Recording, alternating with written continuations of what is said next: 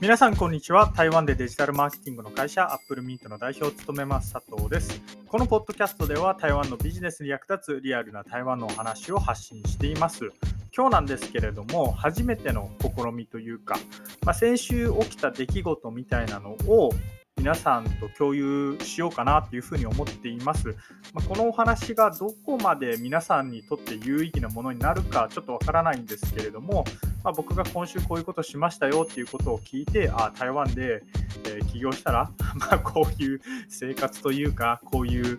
スケジュールになるんだみたいなことを理解していただければなっていうふうに思います。まあ、ということで、先週起きた出来事を一つ一つ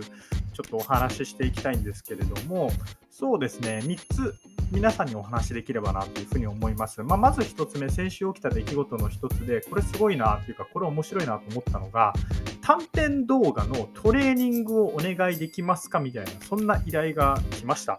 僕ら Apple Mint ではですね、今短編動画、え、ショート動画と呼ばれるものですね、あの縦型の。これをものすごく強化していまして、いろいろ実験を繰り返しています。まあ、例えばこういうテーマでどうだとか、あるいはまこういう企画で、え、こういう脚本でこういう流れでやったらどうなんだみたいな感じで、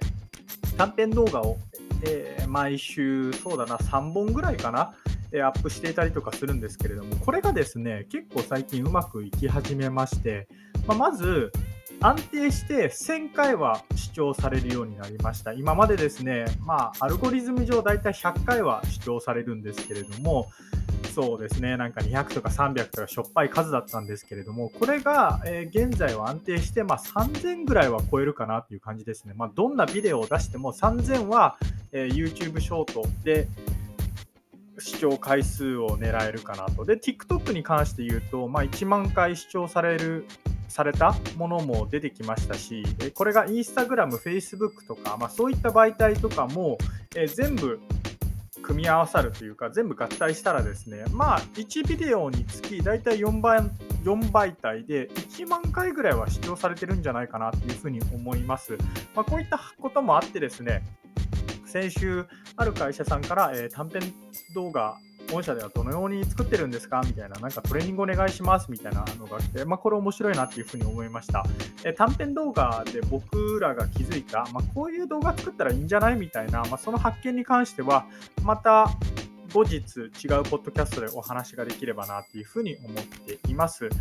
で、えー、もう一つ、そうですね、先週あった出来事で、え、興味深かったのが、象印さんの新商品の発表会ですね。まあ、僕ら、えー、象印さんのデジタルマーケティングを台湾でお手伝いしているんですけれども、えー、その新商品の発表会が木曜日だったかな？水曜水曜か木曜、ごめんなさい、ちょっと、え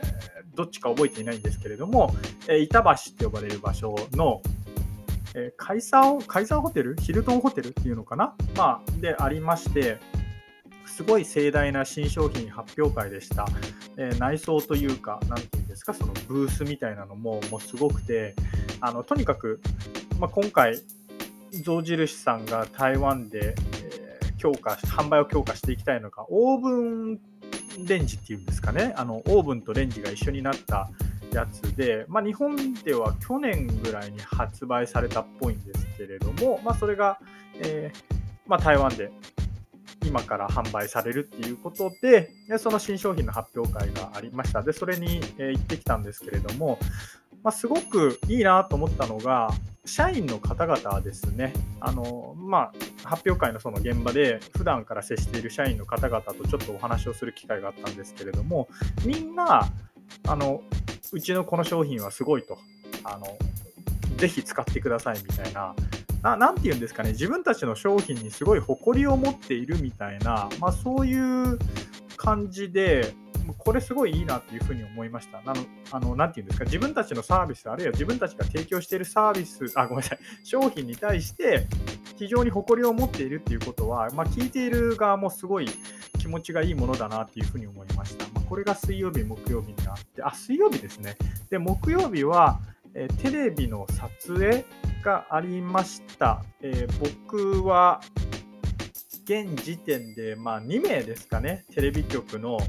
ディレクターっていうのかな、ちょっと彼らのそのポジションというか あの職の名前はよくわからないんですけれども、まあ、番組を作る際にですね、まあ、その指揮をするというか、まあ、プロデューサーっていうのかな？わかんないけど、わかんないんですけれども、まあ、そういった方々2名と、えー、仲良くさせていただいていて、まあ、去年は、えー、あるファニュー新聞隊っていう、ななんですかね、時事ネタ？ビジネス？日、中、韓国みたいな、この3カ国のなんかビジネスネタを報道する番組によく呼ばれたんですけれども、まあ、今年はですね、まあ、選挙一色っていうこともあって、なかなか日本のニュースとかしていないんで、そんなに及ばれてない？呼ばれてないんですけれども、それとは別にですね、まあ、ミス新聞隊という全国ネットがあるんですけれども、ここの、まあ、あるプロデューサーさんとも、まあ、僕、仲良くさせていただいていて、今回その方からお誘いをいただいて、なぜか投資の番組に出ました。これ2回目です。でこの投資の番組では、まあ、僕、投資の専門家じゃないんで、当然投資のことを言う役割じゃなかったんですけれども、当日はですね、まあ、日本の物価が今どんな感じなんだと、え生活にどのように影響しているのか、あるいは日本人の投資に対する考えはどうなんだみたいな、まあ、そんなお話をさせていただきました。そうですね、僕のエキスパートではないですし、まあ、スタジオが林港って言って、林の口って書く場所なんですけれども、これ台北市からですね、大体車で3、40分ぐらいかかるんですよ。でタクシーで往復すると、それだけで1500元するんで、えいくらだ ?7000 円ぐらいするのかな？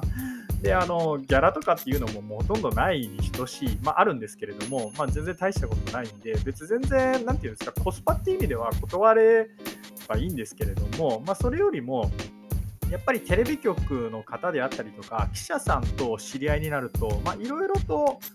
うん、なんて言ったらいいのかな、便利って言い方ちょっと失礼かもしれないんですけれども、まあ、まあ、いろいろ便利な側面はあったりとかします。まあ、例えば、僕、テレビ局の方2名の他にですね、一応、えー、三立新聞隊っていう、えー、三立っていうのかな、まあ、これも全国ネットなんですけれども、ここの記者さんから以前インタビューを受けたことがありまして、でその時にその記者さんとも、連絡先交換したんですけれども、例えば僕、来月日本へ行くんですけれども、その際にですね、秋田に行くんですよ。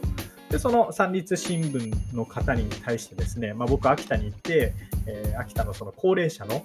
えー、ゲームな、なんて言うんでしたっけ？ゲーマーじゃなくて、なんてあ、e スポーツか、ごめんなさい。e スポーツのチームがあるんだけれども、そこに行く予定だけど、なんか興味あるみたいな、僕と一緒に同行したいみたいな、そんなお話もできて、で、これは秋田県にとってすごいいい、ね、いい PR というか、になりますし、まあ、三立新聞に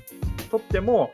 まあ、高齢化が進む台湾で面白いネタなんじゃないかな、みたいなことを思って僕、そういう提案をしたんですけれども、まあ、すごい興味を示してくれて、結局、まあ、それはボツにはなっちゃったんですけれども、まあ、こういった形でですね、なんかネタを提供したりとかし合ったりみたいなことがあのできるので、テレビ局であったりとかメディアの方とは、えいろいろこう関係を強化までいかないですけれども維持していたりとかします。まあ、ということで先週もなんだかんだ言っていろいろ忙しかったですね、まあ、短編動画作ったりとか、えー、ま僕はクリエイティブいろいろ制作しているんですけれども、そういったことしたりとか、あと年末のイベントですね、まあ、あの詳細はまた8月にお話しできればと思うんですけれども、このイベントに向けていろいろと準備をしたりとかっていうことをしていました。ということで、以上、プレミート代表佐藤からですね、7月の、えー、何日だ ?22? 24? ごめんなさい、えー、24から28週に起きた出来事というお話でした。それではまた。